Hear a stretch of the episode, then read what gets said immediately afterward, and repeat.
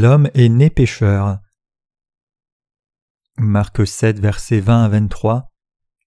Il dit encore Ce qui sort de l'homme, c'est ce qui souille l'homme, car c'est du dedans, c'est du cœur des hommes, que sortent les mauvaises pensées, les adultères, les impudicités, les meurtres, les vols, les cupidités, les méchancetés, la fraude, le dérèglement, le regard envieux, la calomnie, l'orgueil, la folie, toutes ces choses mauvaises sortent du dedans et souillent l'homme. Les hommes sont confus et vivent dans leurs illusions. Qui peut être le plus facilement sauvé? Celui qui pense être le pire pécheur du monde. Avant de continuer, je voudrais vous poser une question. Que pensez-vous de vous-même? Pensez-vous que vous êtes plutôt bon ou plutôt mauvais, d'après vous? Tous les hommes vivent dans leurs propres illusions. Vous n'êtes probablement pas aussi mauvais ou aussi bon que vous le pensez. D'après vous donc, qui vivra une meilleure vie de foi? Celui qui croit être bon ou celui qui se considère comme mauvais? Le dernier. Alors quels sont ceux qui peuvent être rachetés le plus facilement? Ceux qui ont commis le plus de péchés ou ceux qui en ont commis le moins? Ceux qui ont commis le plus de péchés peuvent être sauvés plus facilement car ils savent qu'ils sont pécheurs. Ils peuvent mieux accepter la rédemption préparée pour eux par Jésus. Si nous nous observons attentivement, nous nous apercevrons que nous sommes pleins de péchés. Qu'est-ce qu'un homme? L'homme est une mauvaise graine. Dans Ésaïe 59, il est dit qu'il y a toutes sortes d'iniquités dans le cœur de l'homme. L'homme est donc plein de péchés, mais beaucoup ne seront pas d'accord de considérer l'homme comme un monceau de péchés. Considérer l'homme comme une mauvaise graine est une bonne définition. Si nous nous observons franchement, nous arriverons à la conclusion que nous sommes mauvais. Ceux qui sont honnêtes arriveront à cette conclusion. Mais il semble qu'il y en ait peu qui acceptent d'être un monceau de péchés. Nombre de gens vivent confortablement parce qu'ils ne se considèrent pas comme pécheurs. Parce que nous sommes mauvais, nous avons créé une civilisation pleine de péchés. Si ceux qui refusent de reconnaître leur état de pécheur n'étaient pas si nombreux, ils auraient honte de leurs péchés. Seulement il en existe tant comme eux qui n'ont pas honte de leur personne, mais leur conscience le sait. Tout le monde a une conscience qui lui dit c'est honteux. Adam et Ève se sont cachés dans les arbres à pas avoir péché. Aujourd'hui beaucoup de gens se cachent derrière notre culture vile, notre culture pécheresse, ils se cachent derrière d'autres pécheurs pour éviter le jugement de Dieu. Les gens sont trompés par leurs illusions, ils se croient plus saints que les autres, ils s'écrient outrés. Comment un homme peut-il faire de telles choses? Comment un ecclésiastique peut-il faire cela? Comment un fils peut-il faire cela à ses parents? Ils pensent qu'eux-mêmes ne pourraient pas faire de telles choses. Chers amis, il est si difficile de connaître la nature humaine. Si nous voulons vraiment nous découvrir comme nous sommes, nous devons d'abord être sauvés. C'est un processus qui prend du temps et beaucoup parmi nous ne le trouveront pas avant le jour de leur mort.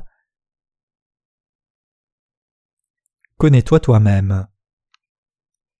Comment un homme qui ne se connaît pas vit-il? Il vit en essayant de se cacher. Parfois nous regardons un homme et nous réalisons qu'il ne se connaît pas vraiment. Socrate a dit Connais-toi toi-même. Certaines personnes ne savent pas ce qu'elles ont dans leur cœur. Meurtre, vol, cupidité, méchanceté, fourberie, tromperie, convoitise. Elles ont le venin du serpent dans leur cœur mais parlent de vertu. C'est parce qu'elles ignorent qu'elles sont nées pécheresses. Beaucoup dans le monde ne savent pas comment s'observer. Ils se trompent et vivent leur vie bien drapée dans leur tromperie. Ils se précipitent eux-mêmes en enfer, ils iront en enfer par leur propre tromperie. Les hommes répandent continuellement le péché au cours de leur vie. Pourquoi vont-ils en enfer? Parce qu'ils ne se connaissent pas. Examinons Marc 7, versets 20 à 23. Il dit encore Ce qui sort de l'homme, c'est ce qui souille l'homme, car c'est du dedans, c'est du cœur des hommes que sortent les mauvaises pensées, les adultères, les impudicités, les meurtres, les vols, les cupidités, les méchancetés, la fraude, le dérèglement, le regard envieux, la calomnie, l'orgueil, la folie, toutes ces choses mauvaises sortent du dedans et souillent l'homme. Le cœur de l'homme est rempli de mauvaises pensées dès le moment où il est conçu. Supposons que le cœur de l'homme soit constitué d'un verre plein à rabord d'un liquide sale, à savoir nos péchés. Que se passera-t-il si l'homme bouge d'avant en arrière? Bien entendu, le liquide sale, le péché, va se répandre partout. Plus il bougera, plus le péché se répandra. Nous, pleins de péchés, vivons nos vies de cette façon. Nous répandons les péchés partout où nous allons. Nous pécherons toute notre vie car nous sommes des monceaux de péché. Le problème, c'est que nous ne réalisons pas que nous sommes des monceaux de péché et des graines de péché.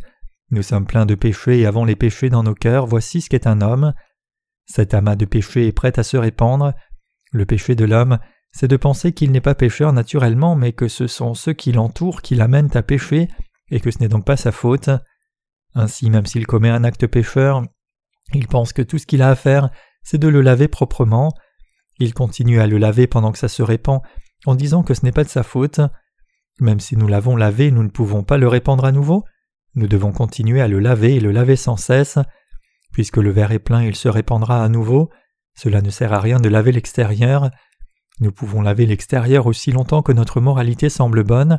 Cela ne sert à rien tant que l'intérieur est plein de péchés. L'homme naît tellement plein de péchés que son cœur ne se videra jamais quelle que soit la quantité de péchés répandus sur son chemin. Nous commettrons donc des péchés tout au long de notre vie. Tant qu'un homme n'a pas pris conscience qu'il est un amas de péchés, il va tenter de se cacher. Le péché est dans le cœur de l'homme et ne disparaît pas d'un simple lavage extérieur. Il en répand un peu et l'essuie avec un balai, une serviette, une couverture. Il persiste à croire que s'il essuie encore une fois tout deviendra propre, mais cela se répand éternellement. Combien de temps pensez-vous que cela va durer? Cela durera jusqu'au jour de sa mort. Les hommes pêchent durant toute leur vie, c'est pourquoi nous devons croire en Jésus pour être sauvés, et pour être sauvés nous devons nous connaître nous-mêmes. Qui peut recevoir Jésus avec reconnaissance? Les pécheurs qui admettent avoir fait beaucoup de mal. Admettons qu'il y ait deux hommes semblables à deux verres remplis de liquide sale. Chaque verre est plein de péchés. L'un se regarde en face et dit Oh, quel pécheur je suis Alors il abandonne et va chercher quelqu'un qui puisse l'aider. Mais l'autre pense qu'il n'est pas si mauvais. Il ne voit pas l'amas de péché en lui. Toute sa vie, il continue de laver les saletés, il nettoie un côté puis l'autre, et ainsi de suite. Beaucoup de gens vivent avec prudence durant leur vie, ayant peu de péché dans leur cœur, mais qui vont quand même se répandre. Puisqu'ils substituent du péché dans leur cœur, quel bien cela peut-il produire? Être prudent ne les aidera pas à se rapprocher du paradis.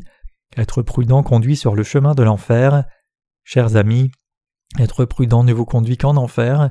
Si quelqu'un est prudent, ses péchés ne se répandront peut-être pas autant, mais il reste un pécheur dissimulé. Qu'y a-t-il dans le cœur de l'homme? Le péché, l'immoralité? Oui. De mauvaises pensées? Oui. Le vol? Oui. L'arrogance? Oui. Nous savons que nous sommes des monceaux de péché quand nous réalisons que nos actes sont mauvais, pervers, de façon tout à fait naturelle. Ce n'est peut-être pas évident quand on est jeune, mais qu'en est-il lorsque nous sommes plus âgés? Lorsque nous allons au collège, au lycée, à l'université et ainsi de suite, nous réalisons que ce que nous avons en nous, c'est le péché, vraiment, et cela devient impossible de le cacher vraiment, nous continuons à le répandre, et nous le regrettons, je ne le referai pas, mais nous ne pouvons rien changer. Pourquoi?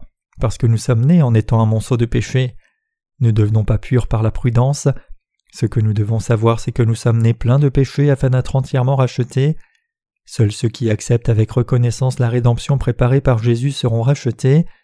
Mais ceux qui pensent je n'ai pas fait beaucoup de mal, je n'ai pas beaucoup péché, et ne croient pas que Jésus a effacé leurs péchés, doivent aller en enfer. Nous devons savoir que nous avons ce monceau de péché en nous, nous sommes tous nés ainsi. Si vous pensez Je n'ai pas fait beaucoup de mal, si seulement je pouvais être racheté de ces quelques péchés, seriez-vous libérés de vos péchés? Jamais. Ceux qui pourront être sauvés sont ceux qui savent qu'ils sont pleins de péchés, ils croient que Jésus a pris tous les péchés en se faisant baptiser dans le fleuve du Jourdain et qu'il les a supprimés sur la croix. Que nous soyons sauvés ou non, nous vivons tous dans l'illusion, nous sommes des monceaux de péchés, c'est ce que nous sommes, nous pouvons être rachetés que si nous croyons en Jésus qui a effacé tous nos péchés. Dieu ne sauve pas ceux qui n'ont qu'un petit péché. Quel est celui qui trompe Dieu? Celui qui demande pardon pour le péché quotidien. Dieu ne sauve pas ceux qui n'ont qu'un petit péché, Dieu ne jette même pas un coup d'œil sur ceux qui disent Mon Dieu, j'ai un petit péché. Ceux qu'il regarde sont ceux qui disent Mon Dieu, je suis un monceau de péché, j'irai en enfer, je te prie de me sauver. Les véritables pécheurs disent Je ne peux être sauvé qu'à condition que tu me sauves, je ne ferai plus de prière de repentance car je pécherai de nouveau, sauve-moi s'il te plaît. Dieu sauve ceux qui comptent entièrement sur lui, je l'ai expérimenté. Les prières de repentance ne nous libèrent pas des péchés. Dieu, je t'en prie, aie pitié de moi et sauve-moi de mes péchés. Celui qui prie ainsi sera sauvé. Il croit à la rédemption de Dieu, au baptême de Jésus par Jean-Baptiste, il sera sauvé. Dieu ne délivre pas ceux qui ne savent pas qu'ils sont des monceaux de péché, des graines de péché, ceux qui disent J'ai commis ce petit péché, pardonne-moi s'il te plaît, restent des pécheurs et Dieu ne les sauvera pas. Dieu ne sauve que ceux qui savent qu'ils ne sont que des monceaux de péché. Dans Isaïe 59, verset 1 à 2, il est dit Non, la main de l'Éternel n'est pas trop courte pour sauver, ni son oreille trop dure pour entendre, mais ce sont vos crimes qui mettent une séparation entre vous et votre Dieu, ce sont vos péchés qui vous cachent sa face et l'empêchent de vous écouter. Comme l'homme est né avec un monceau de péché, Dieu ne peut le regarder avec affection. Ce n'est pas parce que sa main est trop courte ou qu'il est sourd qu'il ne nous entend pas quand nous demandons son pardon. Dieu nous dit Mais ce sont vos crimes qui mettent une séparation entre vous et votre Dieu, ce sont vos péchés qui vous cachent sa face et l'empêchent de vous écouter. Puisque nous avons tant de péchés dans nos cœurs, nous ne pouvons entrer au paradis même si la porte est grande ouverte. Si l'homme, ce monceau de péché, demande pardon à Dieu chaque fois qu'il pêche, ce dernier devrait tuer son fils à chaque fois. Dieu ne tient pas à faire cela, alors il dit Ne viens pas tous les jours avec tes péchés, je t'ai envoyé mon fils pour te sauver de ceci.